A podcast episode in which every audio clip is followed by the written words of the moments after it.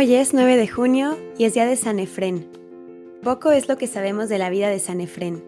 En la Mesopotamia septentrional a comienzos del siglo IV, probablemente en el 306. Por lo tanto, tenía siete años cuando Constantino promulgó el edicto de Milán.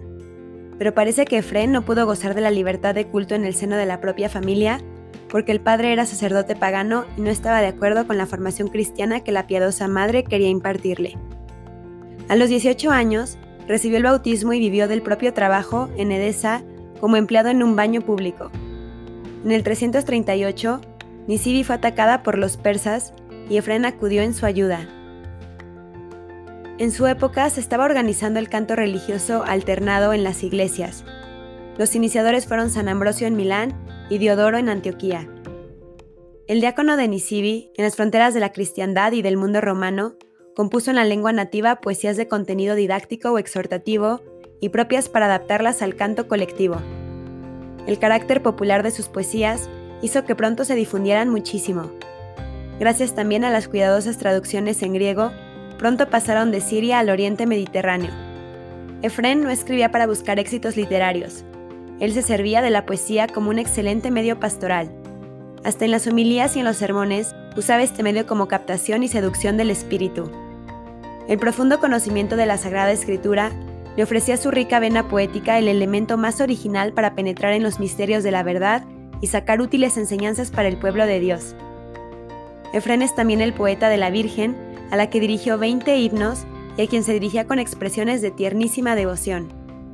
Él llamaba a María más resplandeciente que el sol, conciliadora del cielo y de la tierra, paz, alegría y salud del mundo, corona de las vírgenes, toda pura, inmaculada, incorrupta, santísima, inviolada, venerable y honorable.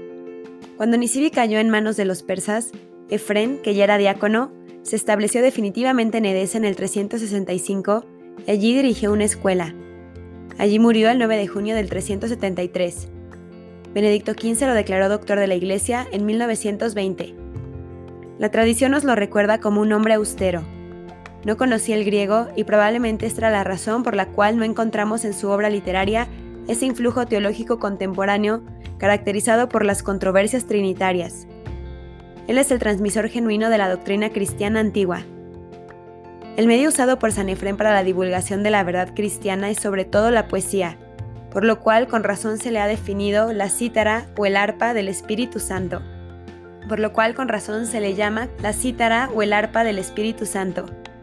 A continuación, una oración mariana compuesta por San Efrén.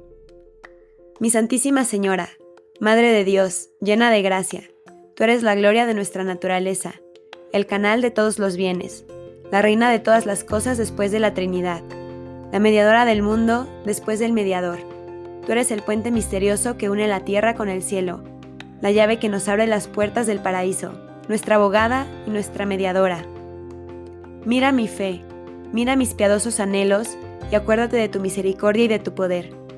Madre de aquel que es el único misericordioso y bueno, acoge mi alma en mi miseria y por tu mediación, hazla digna de estar un día a la diestra de tu único Hijo. Amén.